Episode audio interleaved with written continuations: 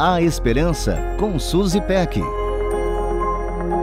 Deixe a luz de Cristo brilhar em você.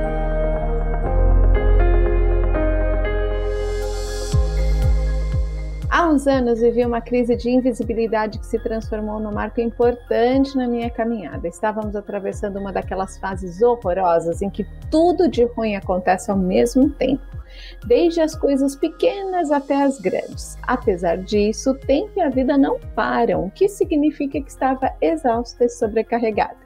Foi então que percebi que era invisível. O jeito que as pessoas interagiam comigo deixava isso cada vez mais claro. Por essa ocasião, nosso ministério havia sido convidado para participar de um chá de mulheres. Dessa vez, só acompanharia Celina, que seria a preletora. Pensa num sábado corrido. Precisei cuidar de algumas questões importantes pela manhã e quando cheguei em casa tinha apenas 10 minutos para me arrumar. Não lembro de detalhes do tumulto daquela manhã, lembro apenas que estava me sentindo ainda mais invisível. Subi as escadas de casa e disse: Senhor, até entendo que ninguém, nem mesmo meu marido, me veja, mas não consigo entender que o Senhor não está me enxergando. Não pronunciei mais nenhuma palavra, mas o meu coração clamou por socorro e alívio para o meu cansaço. No evento, uma das convidadas ia cantar uma música e, como introdução, compartilhou uma breve meditação que Deus tinha colocado em seu coração.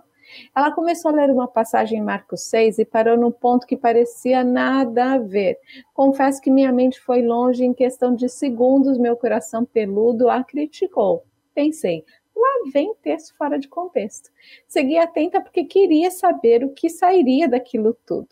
Ela retomou a leitura e destacou um trechinho. Ao anoitecer, o barco estava no meio do mar e Jesus se achava sozinho em terra. Ele viu os discípulos remando com dificuldade porque o vento soprava contra eles.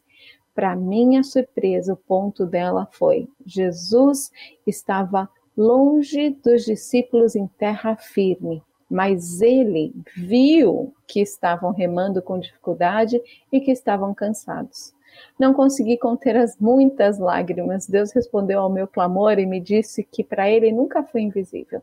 Ele estava atento à minha dificuldade de remar e ao meu cansaço. E assim como fez com os discípulos, ele veio ao meu encontro.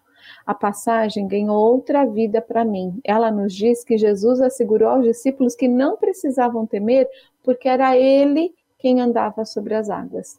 O Deus que nos vê é todo-poderoso, Criador dos céus e da terra, capaz de aquietar o mar e o nosso coração. Um beijo carinhoso e até a próxima. A Esperança com Suzy Peck. Deixe a luz de Cristo brilhar em você.